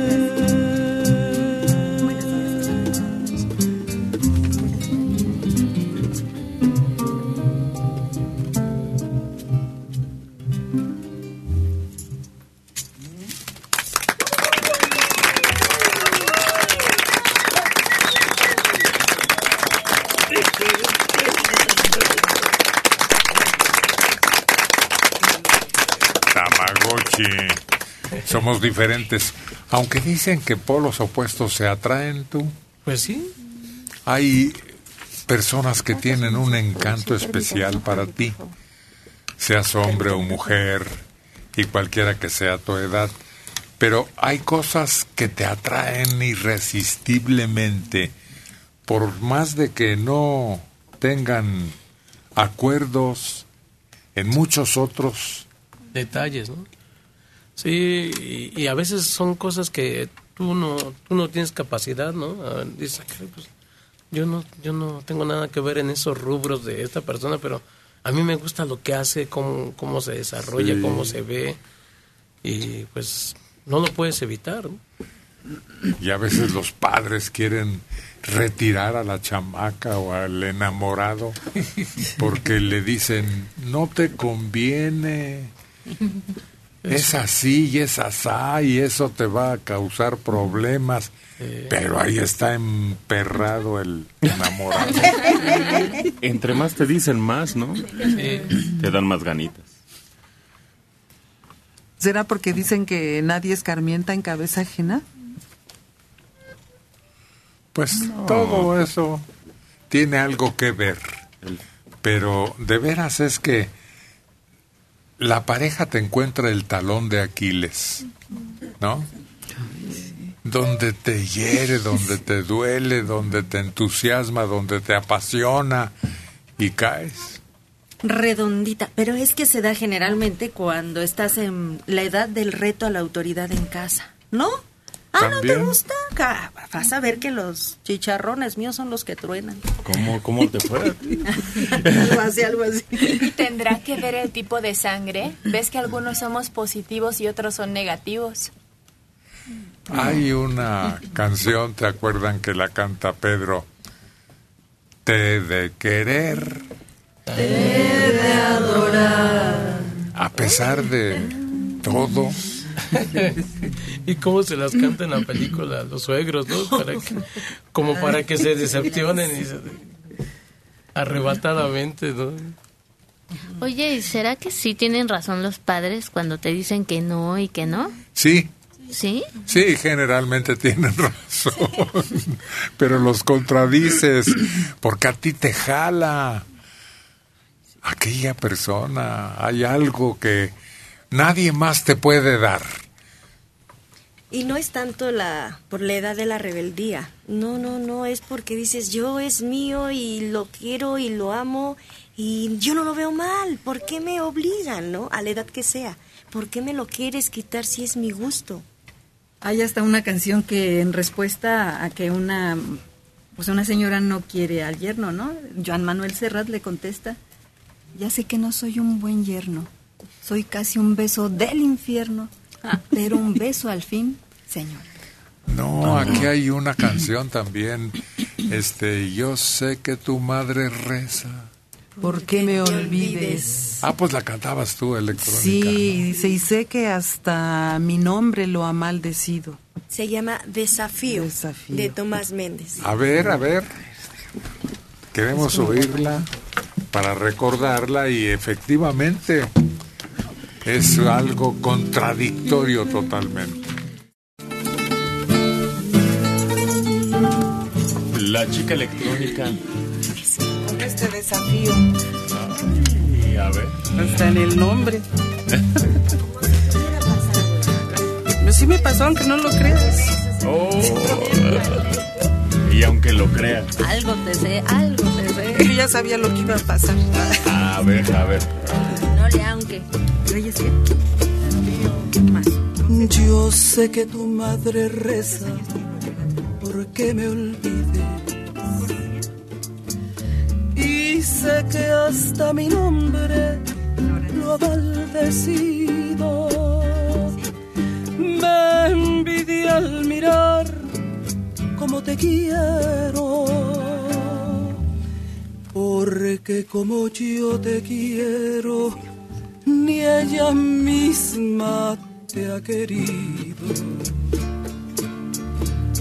Por Dios que sí, como te quiero.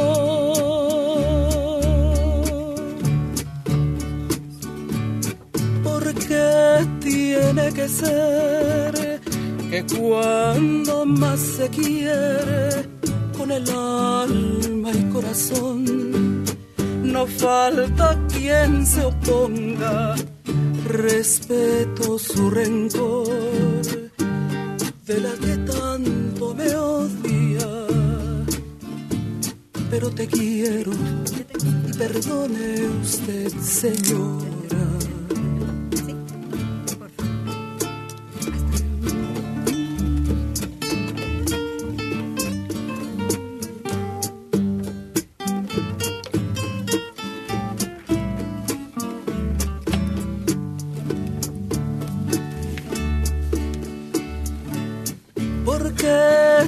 Tiene que ser que cuando más se quiere, con el alma y corazón, no falta quien se oponga. Respeto su rencor de la que tanto me odia. Pero te quiero y perdone usted, señora perdone usted,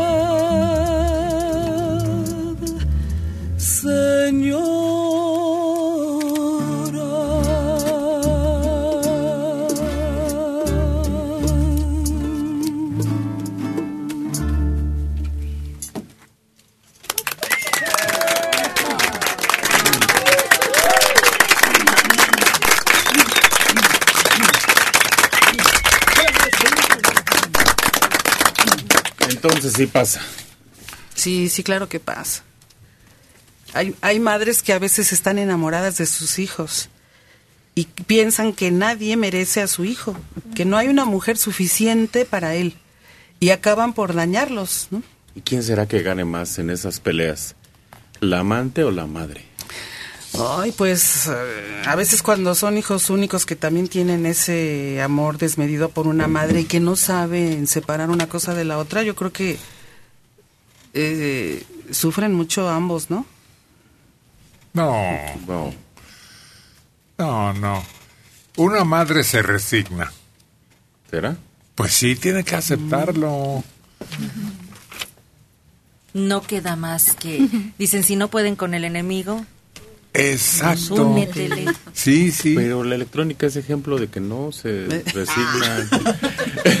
No, Bueno, pero no fíjate. en todos los casos. No, pero no es que no me resigne, no. No, o sea, no dije tú. eh, eh, no, es que eh, a veces sí existe eso, no sé cómo le llaman cuando es al revés, cuando la madre... Mamitis. Mamitis y cuando la madre adora al hijo. Por eso yo lo que digo es que la madre no se resigna. Dice Héctor, la mamá se resigna a que tenga viviendo a la mujer ahí. Yo no creo. Mira, los griegos, por eso tienen a Edipo y a Electra, que son fijaciones, ¿no? del amor desmedido del hijo hacia la mamá, está como endiosado, ¿no? En todas Sí. las caras, en todas las mujeres busca a la sustituta de la mamá. Pero eso es distinto. Yo igual creo que no se resigna, más bien para no enojarse con su hijo, se hace como que acepta, pero al mismo tiempo este nunca nunca se resigna a no tener a su hijo. Yo creo que tienen que dejar la libertad, ¿no? Del hijo y de la hija también. Es una libertad, en el amor es libre. ¿Para- ¿Por qué? Porque si a veces agarran caprichos los hijos, ¿no? Ah, no me dejaste con este, me voy con otro. Tú te lo buscaste. Tú te lo ten. Ándale. Pero por eso es bueno cuando se casa uno, se junta uno, separarse prácticamente de la familia, irse a vivir a otro lado completamente porque, pues, si vives en la casa de la suegra o del suegro y eso, ahí es donde empiezan todos los problemas porque en todo se meten y quieren seguir mandando sobre el hijo, sobre sus gustos, sobre su comida, sobre todo y, y queda un relegada la esposa o la pareja, vamos. Fíjate que yo tuve un maestro en la escuela que un día nos platicó eh, de, de eso que empiezan a salir las verdades, ¿no? Y dice que su mamá nunca había querido a la esposa y que el día que muere la esposa de él, en lugar de hablar y decirle, hijito, cuánto lo siento, está solito. Ay, hijito, qué bueno, ya, de la que te libraste. ¿Así?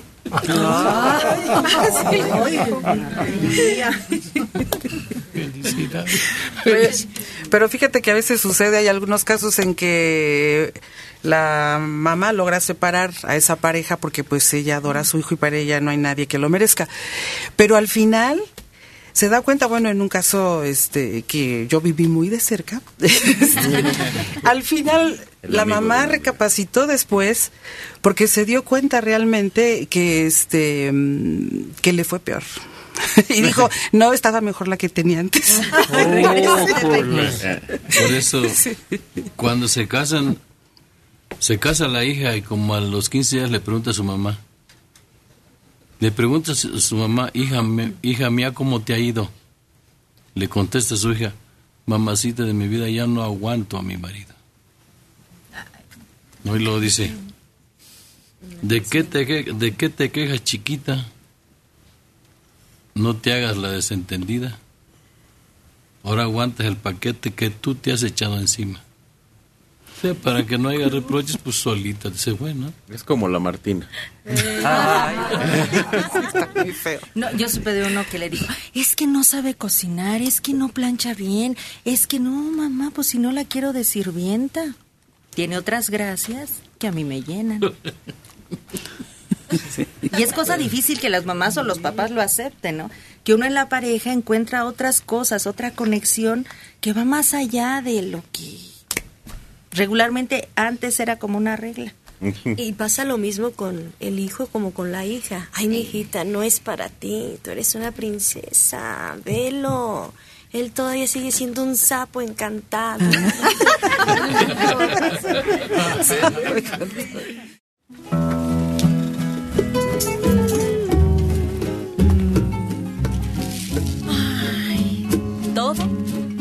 se convierte en un sueño. Un sueño musical en el escenario de Buenos Días. Con Checo Padilla.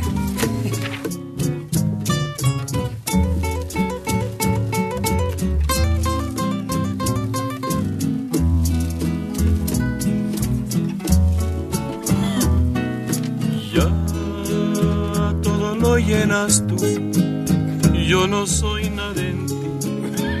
te voy a dejar. Al tú eres feliz,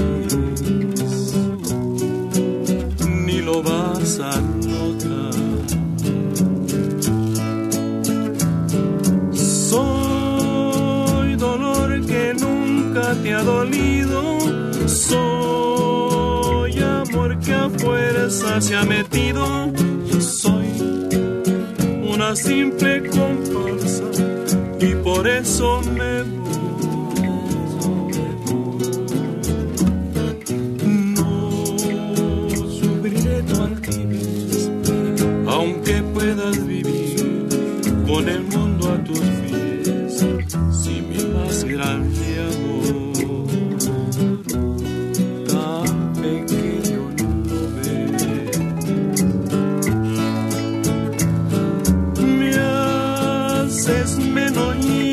y ese es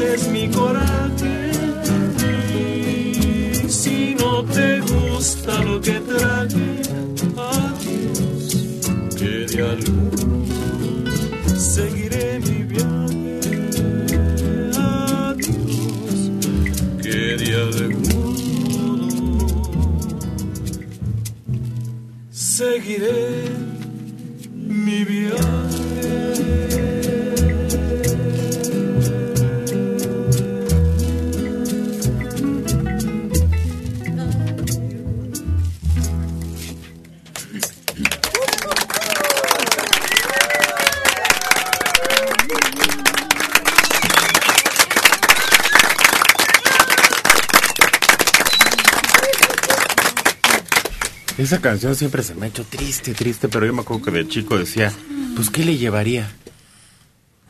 Yo pensaba que le llevaba un regalo. Es decir, me imaginaba de alguien que llegaba y le decía a- la pareja, toma, y que el otro decía, fuchi. Y siempre me preguntaba, ¿y qué le regalaría? No le llevaría oro, no le llevaría plata. no. No, eh, bueno, esta canción cuenta, con, decía Álvaro Carrillo que él, él estaba enamorado de una muchacha, ¿no? Y que lo invitó a su fiesta. Pero le dijo, usted lleva la guitarra para que te eche unas canciones ahí en la fiesta. Pero ya llegó él y a la fiesta, y ya la chava empezó a invertir- a divertirse con sus amigos y amigas, y él no le hacía caso, ¿no? Y ella era todo en la fiesta y, y él ahí con su guitarra y nada, pues, como un invitado, ¿no? Y le digo, bueno, pues yo aquí, ¿qué hago? Pues soy una sombra, ¿no? Si ni me hace caso la chava, aquí sus amigas cantando ella allá con sus cuates y tomando y, y el invitado ahí. Pero dice, ya todo lo llenas tú, yo me voy. Tú llenabas toda la fiesta, él no era nada. Ya todo lo llenas tú, yo no soy nada en ti. Y te voy a dejar al fin, eres feliz. Pues de ahí viene la canción esa porque lo invitó a la fiesta y ahí lo dejó. Ay, oye, pero qué sentido, pues era parte de los invitados, no era el festejado. O que ella por eso se iba a casar con él. No, nomás usted párese ahí, toque y ya, esa es su gracia. ¿Qué más quería? Pero es que él pensó que, que le gustaba, que la estaba pretendiendo y él como cuando lo invitó pues creyó que era para corresponder a que él la estaba pretendiendo. Pero además luego dice, él platica también que se salió de la fiesta y que era un lugar donde no había camiones ni taxis ni nada y que no, no había cómo llegar a su casa, que era un lugar aislado totalmente y que se regresó caminando. Y en el camino fue cuando empezó a, a cantar eso, yo seguiré mi viaje, seguiré mi viaje. Pero lo más sin ti". feo es que Pepe, su compadre, lo deja porque él es el que le dice, compadre, ya vámonos, no te pelan. Nomás no te hace caso, vámonos. No, espérate, espérate, ahorita en la siguiente canción me va a voltear a ver, ¿no? Y nomás no, y que Pepe le dijo, ay, te ves, mi chavo. Yo ya me voy. Es auténtica la anécdota. Exactamente.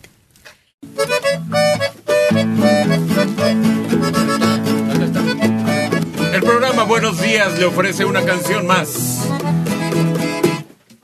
No con una cantante, no con dos, con tres cantantes. Con la segunda La chica electrónica. y el pilón. Rubí Esmeralda. Oiga, usted es la señora.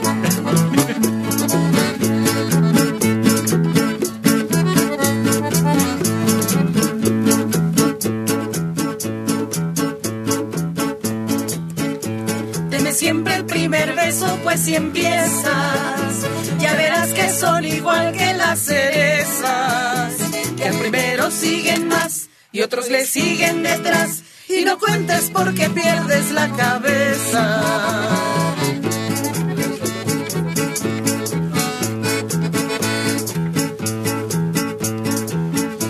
Mas ¿quién puede resistir a dar un beso?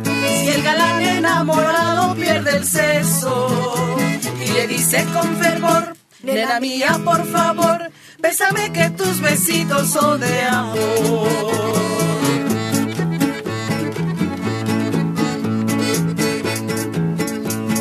Deja que bese chiquilla tus labios rojos como cereza que sacie en tu boca mi de amores y de ternezas. Quiero beber en tus labios la sangre roja de las cerezas. Tus besos son mi alegría, ay vida mía y mi ilusión.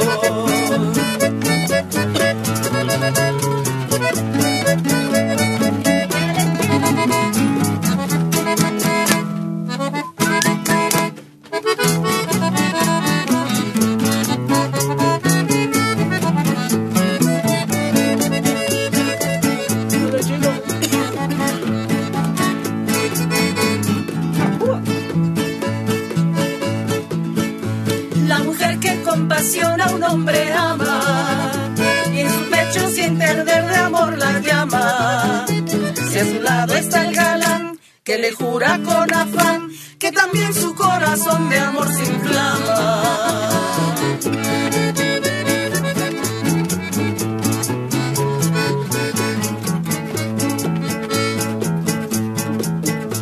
Le dirá loca de amor apasionada puesta en la mirada. En la boca bésame hasta que apague la sed que me abraza con su fuego el corazón.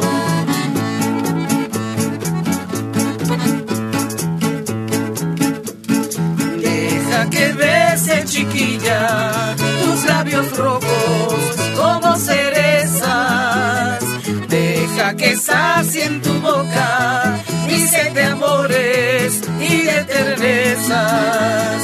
Quiero beber en tus labios la sangre roja de las cerezas. Tus besos son mi alegría, ay vida mía y mi ¿Esto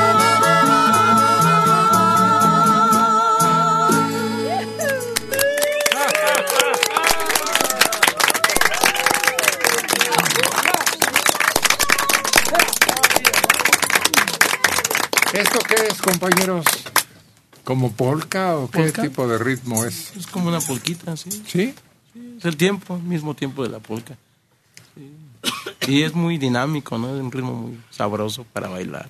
¿Y de dónde vendrá? Suena como alemana. Sí, casi toda la polca viene de Alemania. ¿Ah, sí? Sí, el acordeón, todo viene derivado de allá. Con un tarrote de cerveza. Y vale que sí. Fíjate que lo chistoso es que ahora ellos eh, cantan nuestras canciones. Ah, sí. El otro día estaba viendo un video donde, unos alemanes están cantando la Anselma.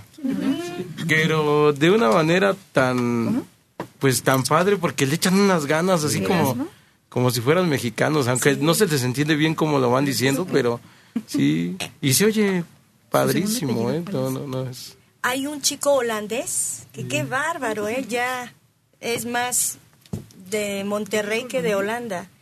Porque su papá comenta él que siempre le ponía pura música de acordeón y ahorita el muchacho ya, ya alternó con Ramón Ayala, ya ha venido a Monterrey, ya se ha presentado y canta y toca muy bien y se le entiende excelente. ¿Cómo se ha difundido lo que es Colombia, Colombia. Cuba y México? Sí. Eh, ¿Cómo han logrado integrarse musicalmente a otros países que antes ni nos hacían caso? No. Eh, Lo que platicaban la música norteña aquí mismo en México no era tan aceptada, ¿no? No. Y ahora ya en cualquier parte del mundo. Así es. Yo vi la interpretación por un grupo de militares rusos y canta una muchacha precioso, Bésame mucho, y con el, el acompañamiento de todos los hombres se oye precioso, muy bonito. Por ejemplo, en, en Guadalajara, cuando es la gala del mariachi, que llegan todos los mariachis hasta de Francia, llegan. Y se saben las canciones mexicanas y las tocan y las cantan muy bien. Oye, pero el orgullo es que no solamente de Francia, de Japón, árabes, de todo el mundo, ya el mariachi internacional. Sí, ya es de todo el mundo.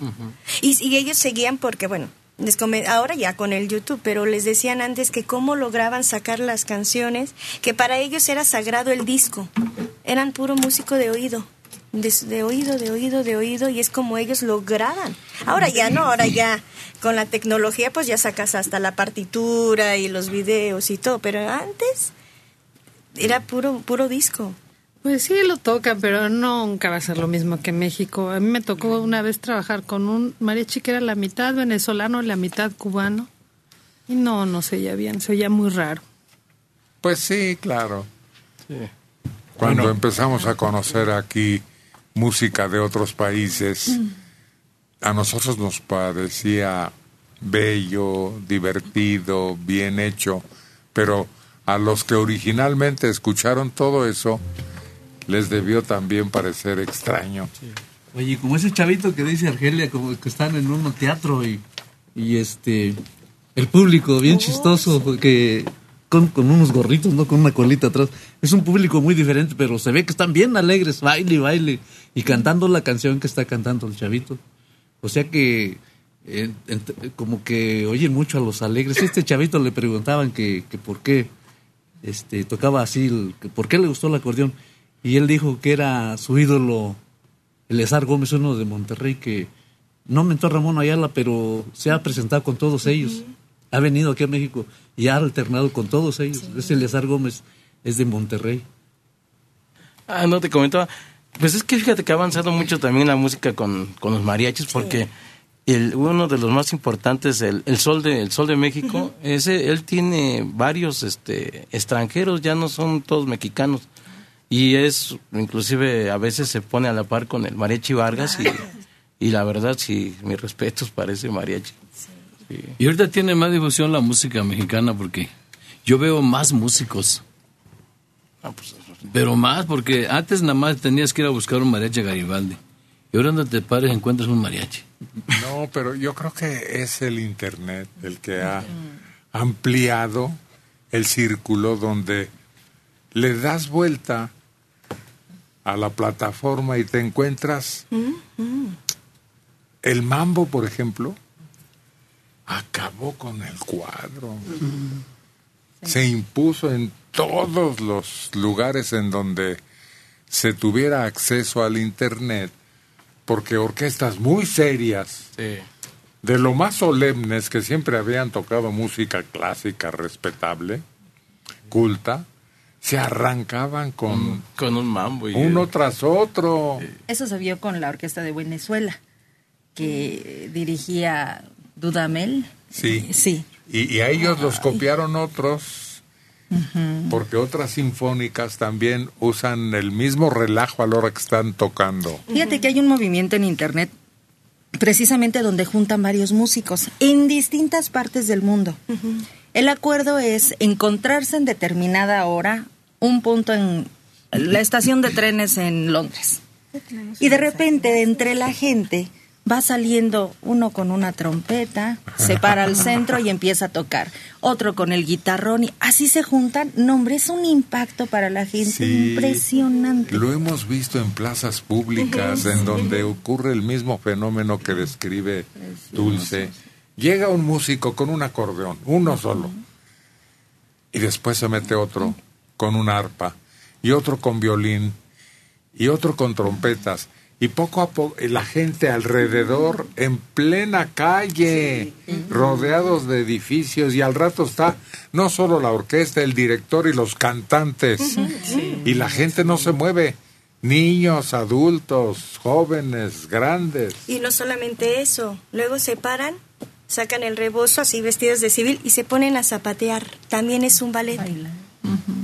Pues qué bien, porque qué bueno que la música hermana a la humanidad ahora que las cosas están tan deplorables, sobre todo en nuestro país. Muerte, tortura, incertidumbre.